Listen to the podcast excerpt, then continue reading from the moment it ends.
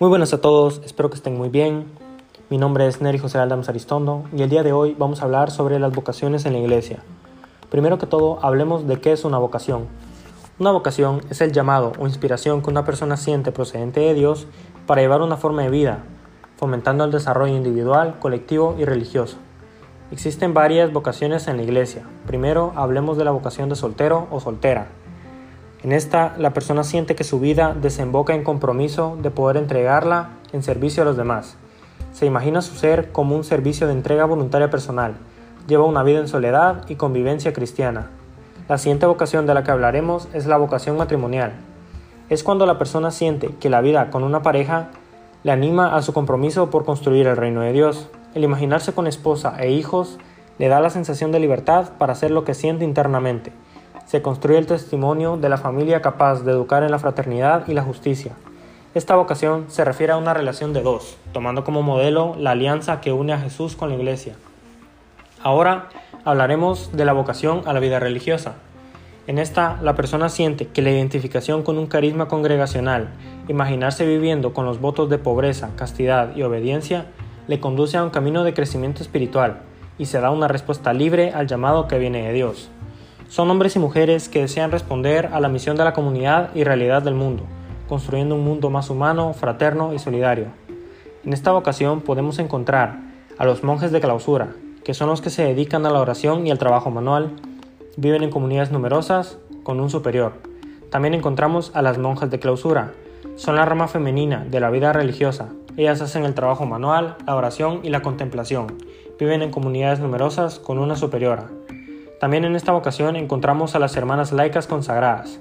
Son religiosas, no se dedican a la contemplación, sino a los trabajos específicos, como la educación, la salud, las misiones, catequesis, animación de los enfermos, animación del pastoral, entre otras. Viven en comunidades pequeñas con una superiora. Y por último, en esta vocación también están los hermanos laicos consagrados.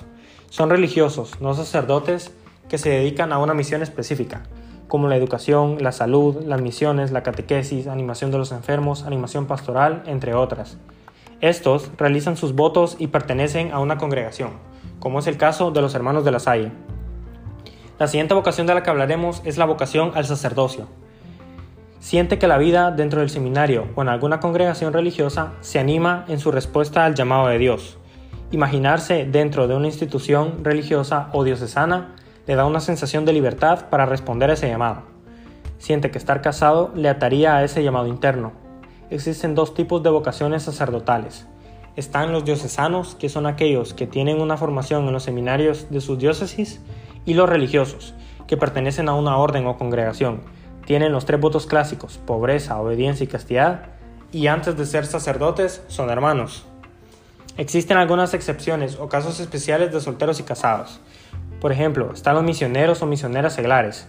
Son hombres o mujeres casados o solteros que se hacían organizar y dedicar parte de su vida en misiones dentro o fuera de su país. También están los laicos consagrados o consagradas. Son los que viven de forma consciente y comprometida sus compromisos, como el bautismo, en servicio de la iglesia a través de la evangelización. Y por último, en estos casos especiales también están los contemplativos o contemplativas seglares, son cristianos solteros o casados que se organizan para hacer una cadena de oración y rezar por la paz del mundo, necesidades de la gente u otras razones. La última vocación de la que hablaremos hoy es la vocación al diaconado permanente. Son hombres casados o solteros que viviendo en su localidad con su familia y realizándose profesionalmente se sienten vocacionados por Dios para servirle a través del servicio litúrgico y caritativo. El diácono se presenta como la persona que vive una comunión eclesial mediante un servicio específico, precisamente a partir de la Eucaristía y en relación con ella.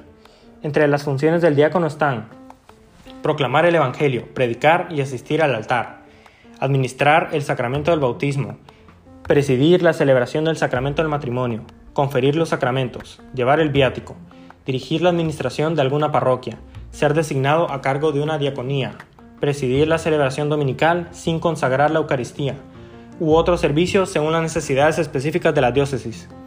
Bueno, esto fue mi podcast acerca de las vocaciones de la iglesia. Espero que les haya gustado, que hayan aprendido algo. Yo me despido y muchas gracias.